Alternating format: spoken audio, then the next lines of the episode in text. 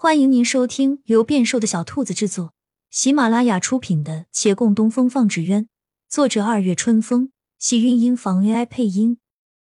欢迎订阅，期待你的点评。第一百三十四集。翌日清晨，长青斋门前停了辆小巧的马车，骆长青收拾好细软走出来，那车内白衣公子伸手一邀。将他拉上车，帷幔放下，车轮吱吱呀呀驶出了六渡街，直至再看不见。相送的两人百无聊赖回到了厅堂，外面天阴着，屋内也十分昏暗。走了一人，他们面面相觑，竟觉得无比冷清。孟寻拍着桌子念道：“我也就罢了，大师哥，你为什么不跟着去啊？昨晚不是商议了许久。”师傅不同意啊！我还从没见过他对一件事这么坚持过，想来是铁了心不许我们去的。那你也不应该这样就妥协了。他耳根子软，你死缠烂打非要跟着，他肯定会同意的。月兰苦笑了一声，缓缓道：“死缠烂打，岂不是更招人不喜？”孟寻微顿，坐正了身子，轻叹口气：“那你就不担心？”他会中意陈二公子，也没那么容易就动心吧？那什么，你不是跟我讲了，地把伞是人之常情，这次同去亳州又是为了救人，其他的也没什么了。他说着，无意往桌上一瞥，脸上微变，话语忽而顿住。孟寻也顺着他的目光看过去，那案桌一角，方方正正的摆着个靛青丝帕，叠得整整齐齐。他带着些玩味，故意将那丝帕捏起来，触手柔顺，一看便是上乘之地。略微一抖，帕子展开，底端用黑线绣了个华字。知道赠帕子一般表示什么？孟寻瞥见他惊惧的脸，偏故意加重语气：“定情。”月兰的面色陡然苍白，他却不依不饶：“定了情，再一同出趟门。”我看啊，回来就可以去参加他们婚宴了。大师哥，到时候你去不去啊？你不要再瞎说了，这你就不敢听了。月兰起身，快走几步。孟寻暴毙在后笑。那往后你不敢听、不敢见的事情可多着呢。你是打算一直这样退让吗？我。他站住脚，暗暗攥紧手。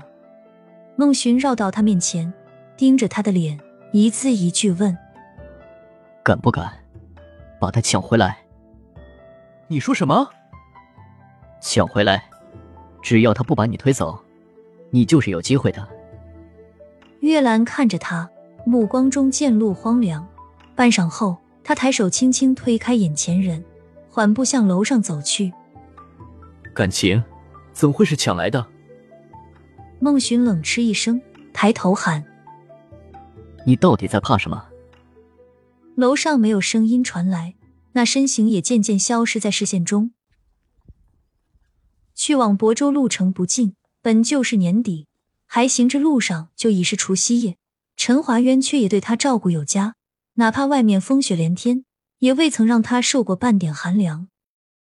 除夕这晚，也暂停了行程。于一家酒楼点了些酒菜，两人聚在一起守了个岁。只是二人都各有心思，室内越暖，心中越沉。陈华渊念及兄长还在受牢狱之灾，心内难过；他则想起家中就剩下两人，在此之前，他们每一年都是一起守岁的，从未分开过，一时担忧又伤感。又过了几日，总算到了亳州，也见到了常大人。这一趟比预想中顺利许多。那常大人起初仍在恼怒中，听闻维远县来人，又是县辟邪纸鸢的，其中一个还是陈生红的弟弟。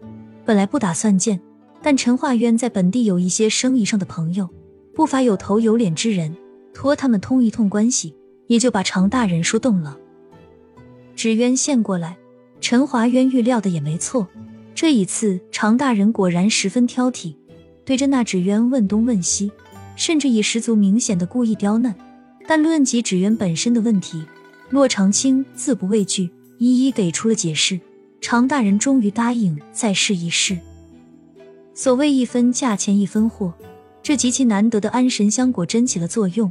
常老夫人当晚便不再做噩梦。常大人不放心，又多留了他们几日，直至确定老夫人已完全好转，才终于转怒为喜，对待他们态度大变。陈华元不忘李慕言的嘱托，刻意多提及洛长青的手艺。常大人听得明白。就你这个安神的纸鸢，先给本官这府上一个房间来一个。若是真有效，本官必定会帮你们宣扬。见面前女子为难，他又刻意强调：“本官给钱的，放心啊。”他仍有难色，悄悄拉了陈华渊问：“不是钱的问题，我担心的是，你那安神香贵重，恐怕存货并不多吧？”“不是不多，是没有了，我全都交给你，灌入到这只纸鸢上来了。”我说：“你也太实诚了。”普通人无病无灾的，就用寻常香料变形了。对，是我没反应过来，实在太蠢了。对方眯眼看他，嘴角微勾。但我倒觉得你这样还挺可爱的。亲亲小耳朵们，本集精彩内容就到这里了，下集更精彩，记得关注、点赞、收藏三连哦，爱你。